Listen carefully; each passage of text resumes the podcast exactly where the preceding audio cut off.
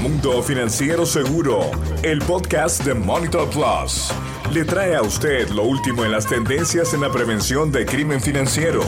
Entrevistas con líderes de opinión y expertos que compartirán valiosa información sobre lo nuevo en la industria financiera. Mundo Financiero Seguro. Recorremos el mundo para conocer las últimas tecnologías que le permitirán a usted y a su institución estar al tanto de la información que agregue valor a su negocio. Mundo. Comenzamos.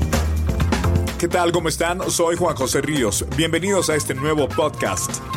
En este discutiremos los cambios y tendencias en regulaciones de Latinoamérica y otros estándares de gestión de riesgos, incluyendo nuevas industrias y áreas que anteriormente no tenían esa responsabilidad.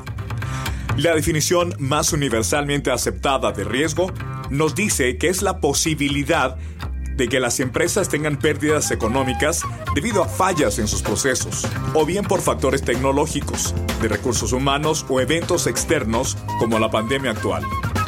Las empresas deben evaluar su probabilidad de ocurrencia y el impacto usualmente económico que pueden causar si se materializan.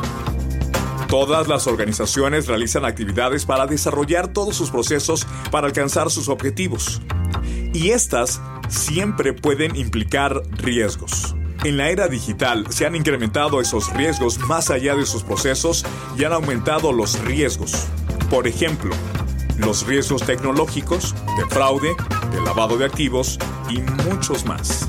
Es vital que todas las organizaciones lleven una adecuada gestión de riesgos, que integre todas las amenazas que ponen en peligro sus objetivos. Su oportuna gestión no solamente creará valor a la prevención de riesgos, sino que también ayudará a proteger las ganancias y el esfuerzo que les ha costado obtenerlas.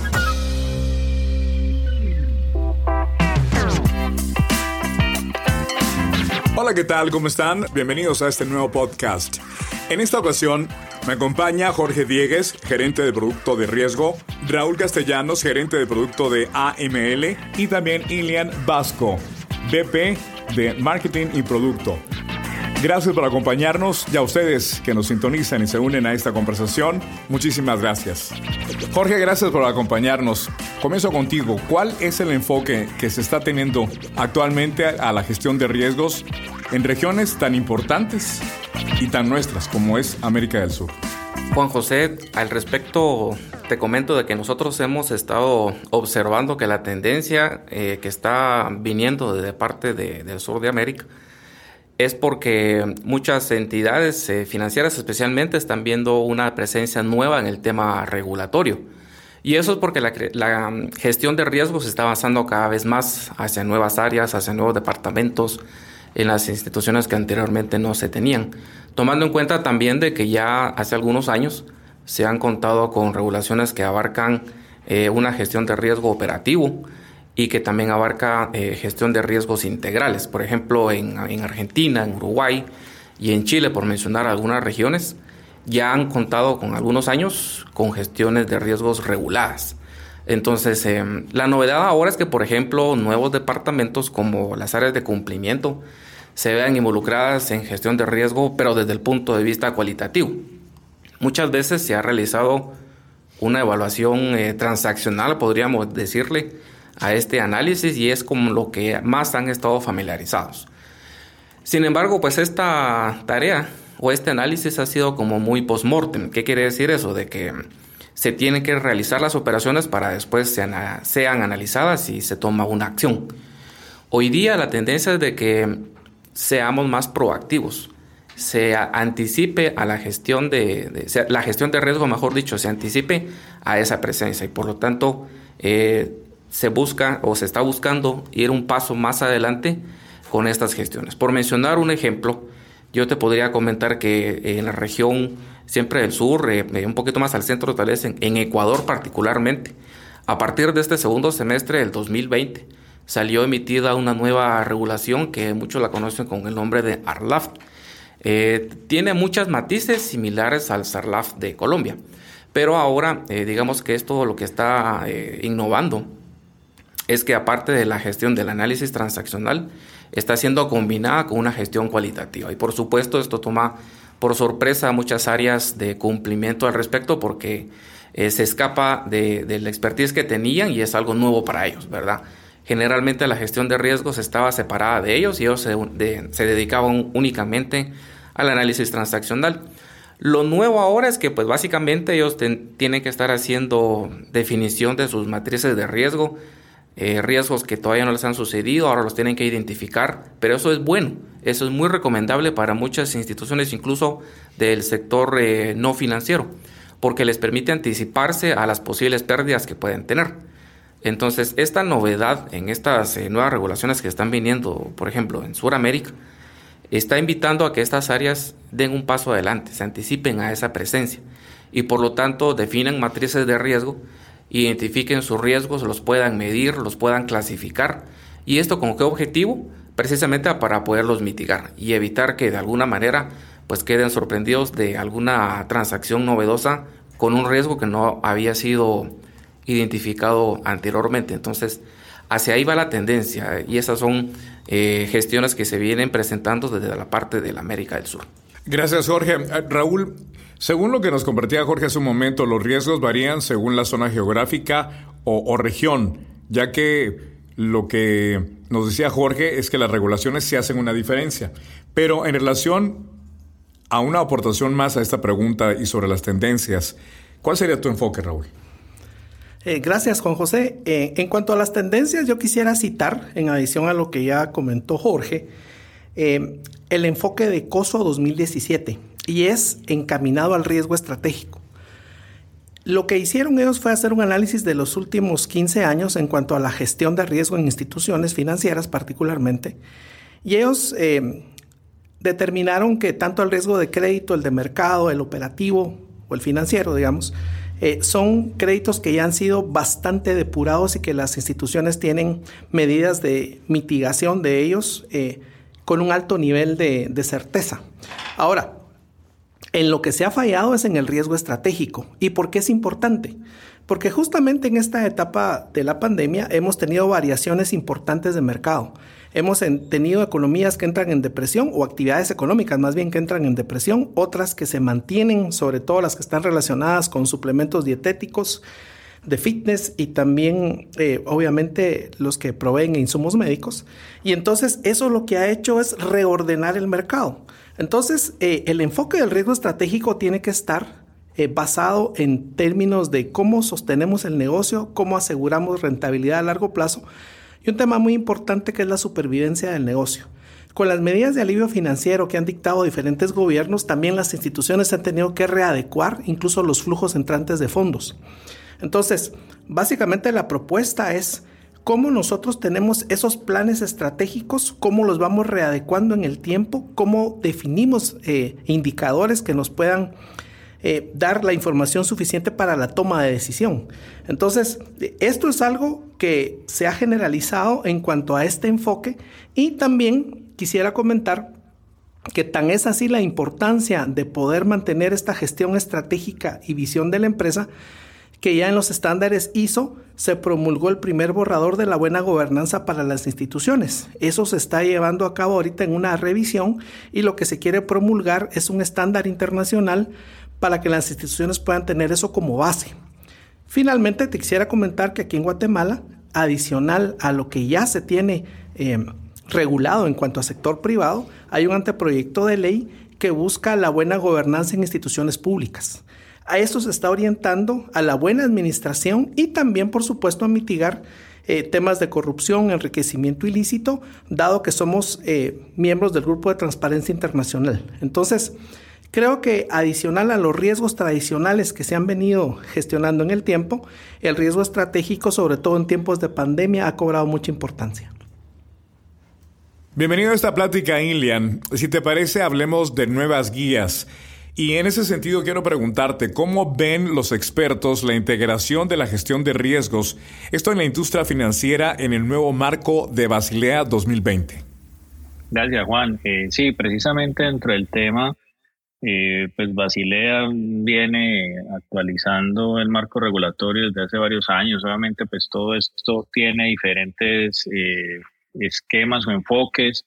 por capítulos, obviamente está desde las mejoras a la calidad del capital, los colchones, en general temas de liquidez, pero también hay exigencias de due diligence y también se ha encontrado de algunos eh, marcos adicionales del Comité de Supervisión Bancaria Basilea, como la adecuada gestión de riesgos relacionados con el blanqueo de capital, el financiamiento del terrorismo y gestión de riesgos en general en todo este modelo lo que digamos que también aplica es obviamente pues las, las tres líneas de defensa, el adecuado seguimiento de la gestión de riesgos y la evaluación y la comprensión de riesgos. Y ahí me voy a remitir un poco a lo que mencionaba ahorita eh, Raúl, y es que mucho de, esta, de estas tendencias lo que están buscando ahorita es que haya un análisis a nivel de entender las estrategias de la organización. ¿Y esto qué quiere decir? Que yo trabajen las estrategias, pero obviamente basadas en el retorno. ¿Cómo puedo recopilar esa información de esos riesgos estratégicos y de verdad tener un marco de acción sobre la gestión del riesgo estratégico y el perfil de ese riesgo estratégico? Entonces, esto hace que cuando uno tiene un pilar, obviamente de gestión de riesgos, donde confluyen riesgos organizacionales, de cumplimiento, de riesgos de objetivos, riesgos de procesos como unos pilares generales, pues tenga que confluir con todo lo que tiene que ver con gestión de controles, mitigantes, eh, todos los actores participantes dentro de un mismo modelo. Es como decir, tener un SAR integrado que confluya todas las visiones de gestión de riesgo, pero bajo un mismo marco, dentro de un mismo, una misma caja, por decirlo de alguna manera, que sirva a administrar todos estos riesgos desde una manera integral. Ahora, Raúl, en relación a las respuestas que nos daba Ilian de los acuerdos de Basilea y para entrar en contexto, los acuerdos de Basilea son una serie de directrices elaboradas por el Comité de Basilea a finales de 1974 para evitar riesgos sistemáticos. Ahora, en relación a eso, ¿cuál crees tú, Raúl, que es el acuerdo de Basilea al que debemos de ponerle más atención dentro de esta nueva normalidad? Hay dos acuerdos importantes que, publicó Basilea. Uno precisamente a finales del año 2015, que es gobierno corporativo, la buena gobernanza en las instituciones financieras. Y recientemente, en julio del año 2020, ellos reformulan eh, una serie de recomendaciones para la gestión de riesgos en cuanto a prevención de lavado de dinero. Tanto el Comité de Basilea como el Grupo de Acción Financiera, que inclusive publicó actualizaciones en mayo del 2020, en relacionadas directamente con COVID, ambos coinciden en el punto de volver a los fundamentos, volver a analizar cuáles son los riesgos a los cuales están expuestos las instituciones, derivado de los cambios importantes que se han dado en el mercado y variables macroeconómicas. Entonces, hay sectores que entraron en depresión, otros sectores que lograron mantener operaciones y más importante también los cambios de comportamiento y de flujos de fondos que tuvo la economía en cuanto eh, a los usuarios. Entonces, Basilea lo que dice es, nosotros tenemos que volver a analizar cuáles han sido los cambios que se han dado a nivel de riesgos desde el inicio de la pandemia, en el durante y principalmente hoy día enfocados al retorno al nuevo normal cuáles son los riesgos emergentes que hemos tenido que enfrentar y cuáles van a ser las medidas que vamos a tomar para ese retorno de actividades económicas. Eso lo que requiere son retos en cuanto a, tecnología, formas de atender a, nuestros clientes. Por ejemplo, digamos, el cara a cara famoso que era eh, tan usual presencial, hoy día se hace a través de videollamadas que pueden ser en, tabletas, teléfonos inteligentes. Eh, entonces, eso lo que ha hecho es reasignar, digamos, los recursos. Tenemos colaboradores remotos. Entonces, todo eso tiene muchos cambios. Entonces, lo que fundamentalmente Basilea ha mencionado es, comencemos con el fundamento de reanalizar qué riesgos tenemos, qué estamos enfrentando, cómo los vamos a readecuar y principalmente la continuidad del negocio que, que podamos lograr con todo ello. Gracias, Raúl. Voy contigo, Ilian. ¿De qué manera influye la tecnología en la gestión integral de riesgos en el sector financiero? Y en ese sentido quisiera que nos dijeras y compartieras tu punto de vista en relación a cuál es el juego de las criptomonedas y también de los ATM o, como se conocen en Guatemala, cajeros automáticos. Sí, Juan, eh, de acuerdo. Yo creo que ahorita con todas estas tecnologías emergentes y todos los procesos hoy de transformación digital de la banca, se hace necesario plantearse eh, esa influencia dentro del modelo o el marco de gestión de riesgos. Entonces, en materia de criptoactivos, mejor, eh, cuando uno habla de este esquema, uno está hablando obviamente de todo un modelo de negocio, en donde hoy también existen eh, diferentes áreas de negocio o, o, en negocios emergentes como las fintech, en donde están, digamos, eh, en, alrededor de la industria financiera, realizando pagos y transacciones eh, dentro del tema que también ayuda a hacer la, la parte de los criptoactivos. Están trabajando financiación entre particulares y empresas. Hay modelos de consultoría en donde el, digamos que de apoyo a clientes, en donde hablan de banca móvil, Big Data, modelos predictivos y nos metemos en otras tecnologías, pero que hoy existen y son reales y que hay que tener en cuenta el crowdfunding, la eh, gestión de divisas, digamos que gestión automatizada de procesos, la robotización de procesos en donde muchos de ellos, eh, digamos que están afectando también la manera en cómo se procesan las operaciones en las entidades y los préstamos persona a persona. Entonces, digamos que todo esto hace que, que, que eh, un modelo en donde la gestión de riesgos tiene que entender que dentro de ese marco estratégico deben tener diferentes temas en esos pilares. Por ejemplo, puede haber un pilar de recesión mundial en donde obviamente hay que tener en cuenta que, que hay gobiernos que pues, cerraron ciertas eh, actividades económicas, hubo afectación de empresas, el aislamiento en muchos casos ha sido territorial, en algunas zonas en donde hay mayor o menor afectación de contagios, tuvieron mayor o menor eh, proporción de restricciones. Eh, temas de oportunidades también sería otro pilar en donde uno empiece a ver obviamente cómo hacer esa proyección, esos cambios de la comunidad, la captación de esos recursos, cómo se va, cómo se va a hacer y esa optimización de procesos. Eh, obviamente el crimen financiero, como se menciona en estas épocas, pues obviamente eh, se incrementa por los cambios que se están viviendo. Hoy se ve mucho tema de cibercrimen, eh, todo el tema de tipologías con identidades sintéticas, empresas fachadas y nos metemos para otros temas de, crímenes financieros. Y todo esto al final tiene un impacto eh, financiero. Obviamente pues puede existir temas de merma de depósitos, reducción de utilidades. Entonces, todo esto hace que eh, en esa, esa influencia tecnologías, pues evidentemente haya que hacer un replanteamiento y una revisión de la metodología para incluir todos estos factores que necesariamente tienen que estar dentro del modelo de un sector financiero, digamos, para la gestión de esos riesgos. El GRC o RM de Monitor Plus es la solución ideal para la automatización de la gestión integral de riesgos. Diseñado con altos estándares de calidad, basado en un ambiente web y a la vez altamente parametrizable, permitiendo a todo tipo de institución llevar las gestiones cualitativas y cuantitativas de una forma fácil con la que obtendrá mayor productividad e integración con todas las áreas de su institución.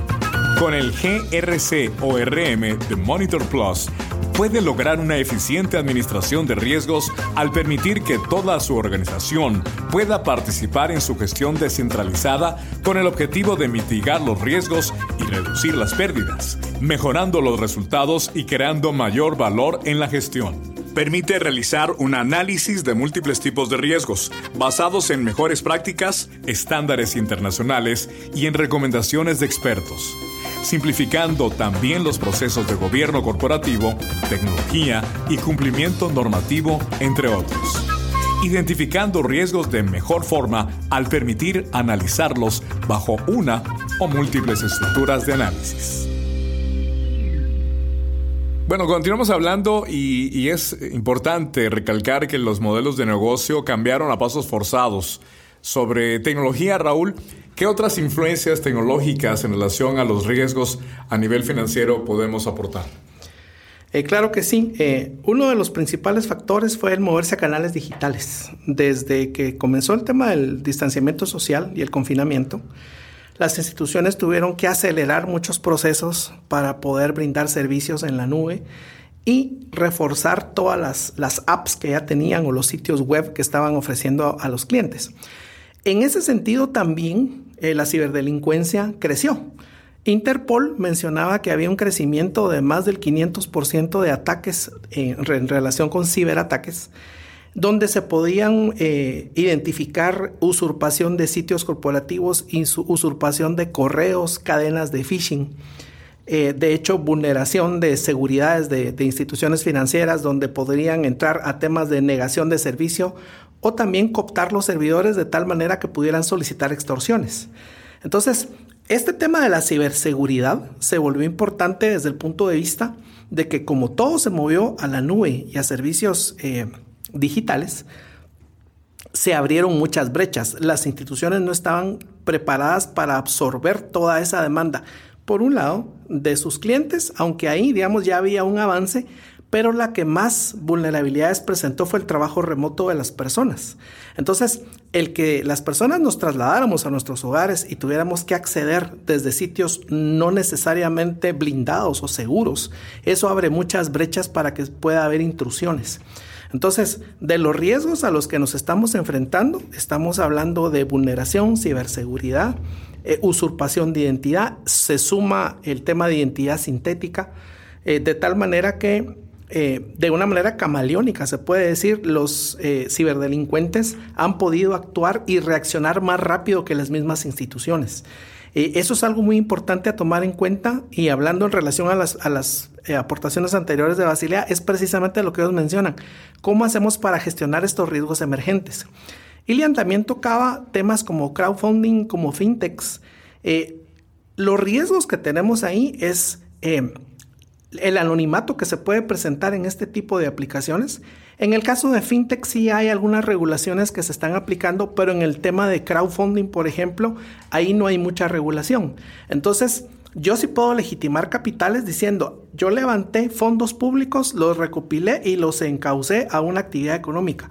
Todas esas brechas están pendientes por atenderse, de tal manera que se tiene que trabajar en las regulaciones. Las regulaciones tienen que cambiar del enfoque presencial que traían hasta antes de la pandemia para tener nuevas formas de enfocar cómo los voy a gestionar. Entonces, ciberseguridad, criptomonedas, activos virtuales se vuelven jugadores importantes en esta cuarta revolución industrial que ha sido acelerada por el COVID. Cuarta revolución industrial identidad sintética. Muchísimas gracias, Raúl. Ahora, Jorge, ¿qué recomendaciones deberíamos de tener en cuenta, sobre todo las entidades financieras en Latinoamérica con respecto a la gestión integral de riesgos? partiendo del riesgo operativo. Aquí me gustaría que abordaras temas como la relación de riesgo operativo y cómo éste se está tomando en cuenta para otras gestiones que antes no se hacían, como la gestión de calidad ISO 9001 y la recertificación del 2015? Bueno, Juan José, al respecto te comento de que podría hacer tres recomendaciones importantes. La primera de ellas es buscar la automatización. Independientemente del tamaño de las compañías, sean empresas pequeñas, medianas o grandes, eh, reguladas por el sector financiero o miembros del sector real, todos debemos de contar con una eh, herramienta tecnológica que nos permita evitar caer en errores de calidad de datos, en errores de integración de información y de disponibilidad también. Por eso es de que se vuelve muy importante que dejemos de utilizar hojas electrónicas, eh, actividades en hojas de papel, que vuelven muy rudimentario el trabajo y eso hace que muchos colaboradores pues no se quieran integrar, ¿verdad? Eso es como número uno. Pensemos en mi recomendación como en un triángulo. Ese sería el primer eh, punto. El segundo es buscar la integración. Se ha dicho desde COSO RM 2017 que se busque que se integre o que participe el tono de la organización. ¿Qué quiere decir eso? Que no quede alineado únicamente esta gestión bajo un departamento exclusivamente. Que la gestión de riesgos integrales ya no se lleve a cabo únicamente en un área, sino que cualquiera de los departamentos cuente con la presencia de un representante de la gestión de riesgos, al que muchas veces se conoce como gestor. Y esta persona es la que empieza hacerles el apoyo remoto desde su lugar de trabajo, desde la sucursal en donde están, desde las oficinas remotas también, en hacer ese feedback de estar nutriendo matrices de riesgo con riesgos eh, que ya tengan, ¿verdad? Actualizando los que ya tengan, identificando nuevos riesgos y toca decir también proponiendo algún mitigador nuevo, ¿verdad? Nadie mejor que los dueños de los procesos, y esto dicho sea paso aplica en cualquier institución, son quienes mejores pueden hacer eh, aportaciones sobre cómo poder reducir ese riesgo, ¿verdad? Por lo tanto, pues en ese caso eh, pasamos de lo que se llama una etapa de evaluación de riesgos hacia una autoevaluación. Podemos darles ese empoderamiento a los gestores de los riesgos para que ellos puedan hacer las evaluaciones de sus procesos, identificar qué factores pueden provocarlos, ¿verdad? Y generalmente pues el área de riesgos queda eh, como una entidad que va a hacer una recomendación, una evaluación de qué controles se propusieron, cómo están haciendo su labor y eso es una gestión que pueden estar haciendo periódicamente. Esa sería como la segunda recomendación. La tercera que yo incluiría en este podcast como muy importante es la presencia de un líder, una persona que tenga la batuta en hacer esta gestión de riesgos integrales, que tenga en cuenta, por ejemplo, las gestiones, como bien mencionamos al principio, que ahora se están tomando en cuenta, eh, tal cual es la normativa ISO 9001-2015. Pero también tengo que mencionar que existe desde hace bastante tiempo una gestión integral que incluye el gobierno corporativo, gestión de riesgos en tecnología, es muy importante con todo lo que estamos conversando. El tema del cumplimiento normativo ya no es solamente algo que ah, eh, queda en manos del área legal, validar eh, qué compromisos tiene la institución financiera o no financiera eh, hacia algún regulador, hacia algún cliente o hacia lo interno también. Esa es otra tendencia en gestión de riesgos, el cumplimiento normativo. Y le, le continúan otros tipos de riesgos como riesgos en proyectos, ¿verdad? Que busca evitar que sus hitos no puedan ser cumplidos, riesgos en proveedores también, ¿qué pasa si un proveedor me está brindando algún servicio y me puede quedar mal? ¿Cuál va a ser mi contingencia? ¿Cuál va a ser mi plan de acción? Entonces, esa gama tan amplia de gestiones de riesgos deben de ser eh, sincronizadas y deben de ser lideradas por la presencia de un coordinador que en muchas instituciones se conoce como el CRO, el Chief Risk Officer.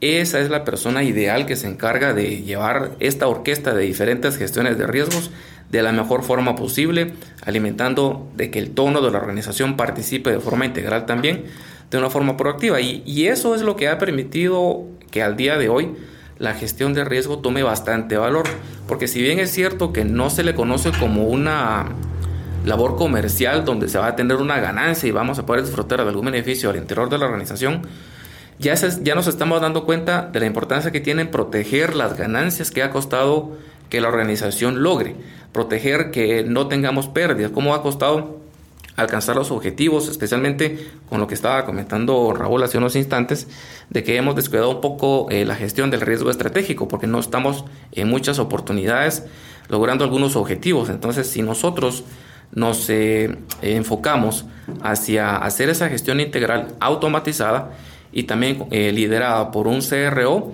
creo que el resultado va a ser diferente a como lo hemos tenido en el pasado. Por algo se, tiene que aprender también de esas lecciones pasadas.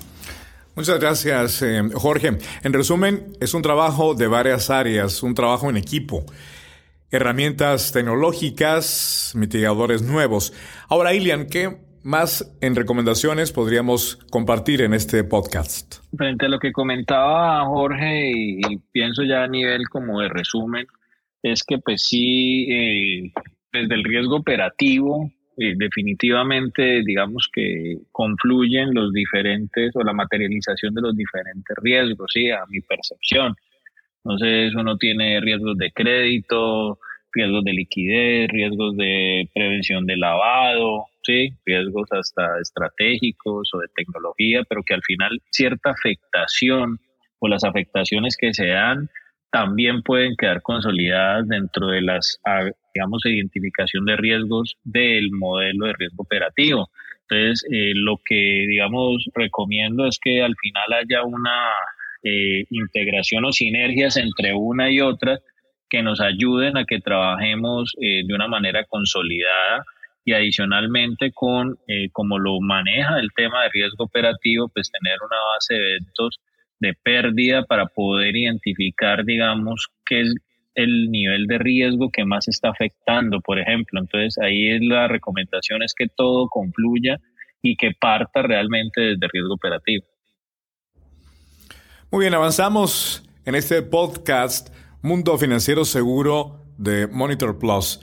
Raúl, tengo el interés de preguntarte cómo deben las instituciones financieras y no financieras abordar la gestión de riesgos no financieros. A esto se le conoce como los riesgos asociados.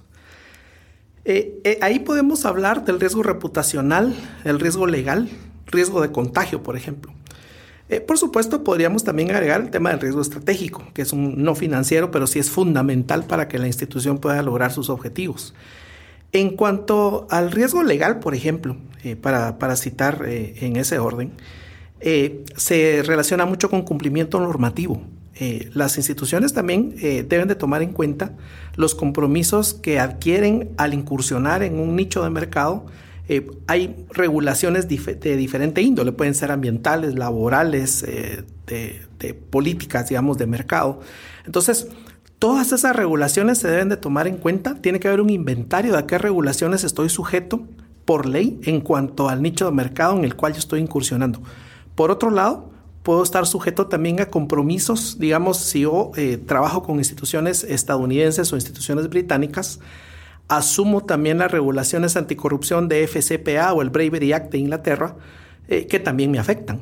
Y finalmente puedo tener acuerdos comerciales o directrices de casa matriz si soy filial de, de, alguna, de alguna multinacional.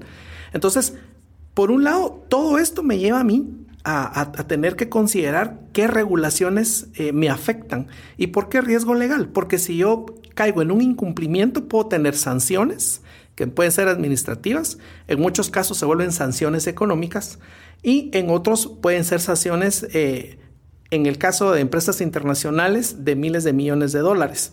Entonces, eh, ese es un riesgo que hay que gestionar. Por otro lado, en el caso del reputacional, eh, también debo tener cuidado con quién hago operaciones. Eh, dicho sea de paso, ahora en, temas de pandemia se han abierto algunas brechas para legitimar capitales. Entonces, también las instituciones han reforzado mucho la relación con proveedores y terceras partes en cuanto al análisis y la vinculación para establecer la legitimidad con quienes están actuando. Porque entonces, si hay algún escándalo, yo entro en dos riesgos, eh, ya, que puse este ejemplo. El primero, que el que mencionaba, que es el reputacional, de que yo esté asociado eh, a una empresa que pueda estar haciendo operaciones ilícitas. Ese sería el, el, primero. Y el segundo, que sería el de contagio, que es precisamente yo me voy involucrado a raíz de las acciones de un tercero. Entonces, tengo un riesgo reputacional, que es un daño de marca, y por otro lado, tengo un riesgo de contagio. En el caso de, del reputacional, también quisiera agregar, en el caso de las empresas que son vulneradas por ciberseguridad, se ven altamente afectadas. Eh, sobre todo en el tema de instituciones financieras, que uno de los valores principales que percibe el cliente es la seguridad. Si yo eh, veo que a mi institución la vulneran, le roban información, eh, han habido casos de bancos tanto en Centroamérica como en Sudamérica que han sido vulnerados y las, la información de las tarjetas de crédito, por ejemplo, se ponen a la venta en el, en el dark web. eso tiene un daño inmediato a las instituciones porque, en primer lugar, los clientes se retiran de una actividad donde una institución no me da la seguridad. Y por otro lado, las líneas de financiamiento como banca corresponsal hacen de risking de manera inmediata eh, para eh, mitigar sus riesgos. Entonces, estos riesgos no financieros son importantes también de tomar en cuenta. Gracias, Raúl. Ahora, Ilian, nos estaban hablando de riesgos asociados, de cumplimiento normativo, de nichos de mercado, de regulaciones. ¿Qué podrías tú aportar a esta pregunta? Y te la repito, si me permites. ¿Cómo se deben o deben enfrentar las instituciones financieras y no financieras la gestión de riesgos no financieros? Sí, eh, muy en línea con lo que comentaba Raúl. Yo creo que lo primero es que definitivamente estos riesgos no financieros no se pueden quedar por fuera. Eh, Raúl mencionó algunos. Eh, que, por ejemplo, el tema legal, el riesgo legal es muy importante. Eh, hay, digamos, eh, bancos que han registrado sus mayores pérdidas eh, por un riesgo legal o por riesgo de crédito. hay riesgo de fraude. Pues, yo creo que muchas noticias hablan de, por ejemplo, cuánto se puede perder Eh, hay diferentes casos en donde se han perdido hasta más de 4.900 millones de euros por operaciones fraudulentas, eh, temas de cambios climáticos, riesgos reputacionales, que ese es uno de los riesgos más eh, mm, intangibles, por decirlo de alguna manera, porque un daño reputacional es muy difícil medirlo, ¿sí? Muchos de estos daños pueden ser por diferentes temas, mucho golpea también por el lado de, de lavado de activos, en donde a veces estos daños pueden ser incalculables, hay riesgos estratégicos, porque eh, eh, digamos que también son importantes en esa toma de decisiones, por ejemplo, sobre la asunción de riesgos en zonas expansivas, en donde se pueden tomar ciertas determinaciones que pueden afectar precisamente el negocio, digamos, a, finalizar, eh, riesgos tecnológicos en donde eh, se han visto, digamos, instituciones que han sufrido caídas de sistemas por más de 24 horas, digamos que en donde los clientes no pueden operar o donde se cae el negocio y, riesgos como de ciberseguridad que al final también hemos visto que, que algunos, algunas entidades y más estos últimos años han tenido una gran auge. Entonces, lo primero, digamos, eh, para resumir ya la, la pregunta puntual, considero que no se deben dejar de lado y realmente deben priorizarse y deben tenerse dentro del mismo modelo de gestión de riesgo financiero, bajo las mismas metodologías y bajo un esquema en donde también se pueda priorizar, porque muchos de estos riesgos financieros también pueden tener al final una alta afectación financiera. Gracias, eh, Jorge. Gracias, Raúl. Ilian, ya para tomar las conclusiones, ¿qué podemos agregar sobre este tema de riesgos? La gestión de riesgos ha sido importante siempre para temas de continuidad de negocio y cobra mayor relevancia en estos tiempos de cambio. La pandemia nos ha traído muchas lecciones, desde la solidaridad, el poder eh, salir adelante, enfrentar estos problemas, el aprovechar los recursos tecnológicos que tenemos a la mano y en el caso de las instituciones han tenido que aprender sobre la marcha también, sobre riesgos emergentes y darle importancia, yo diría, al capital humano, que es el principal sostén de las instituciones. De hecho, dentro de las preocupaciones de los CEOs, en una encuesta que publicó PricewaterhouseCoopers en este año 2020, menciona que entre los primeros 10 eh, eh, factores, digamos, importantes para que las empresas puedan salir adelante está el capital humano. Dentro de los primarios estaba el, riesgo regulatorio, la ciberseguridad, por ejemplo, pero el capital humano es quien le da vida a todas estas eh, normativas y a toda esta gestión. Entonces, es muy importante eh, tener en mente que hoy día es oportuno tener una gestión dinámica de los riesgos. Eso se acompaña con cultura organizacional y con sistemas automatizados. En el, en el hecho del control interno, digamos, si hablamos de SOX 404, eh, se habla mucho del tema de segregación de funciones. Jorge mencionaba eh, hace un momento del tema del tone at the top. ¿Cómo se le da vida al tone at the top? Teniendo un sistema de monitoreo integral que pueda validar la toma de decisiones, la segregación de las funciones y las acciones que en general se dan en los sistemas. Entonces yo creo que partiendo de una buena administración de los riesgos, podemos empujar el negocio de tal manera que podamos lograr resiliencia a largo plazo. Esa es la importancia que yo le doy en cuanto a la gestión, a la cultura y a aprovechar la tecnología que nos dan los sistemas automatizados. Muchísimas gracias, Raúl. Y con esto ponemos punto final a este nuevo podcast Mundo Financiero Seguro de Monitor Plus. Muchísimas gracias a la participación de Jorge Diegues, Raúl Castellanos y desde Colombia, Ilian Vasco. Soy Juan José Ríos. Hasta la próxima y gracias por recomendarnos.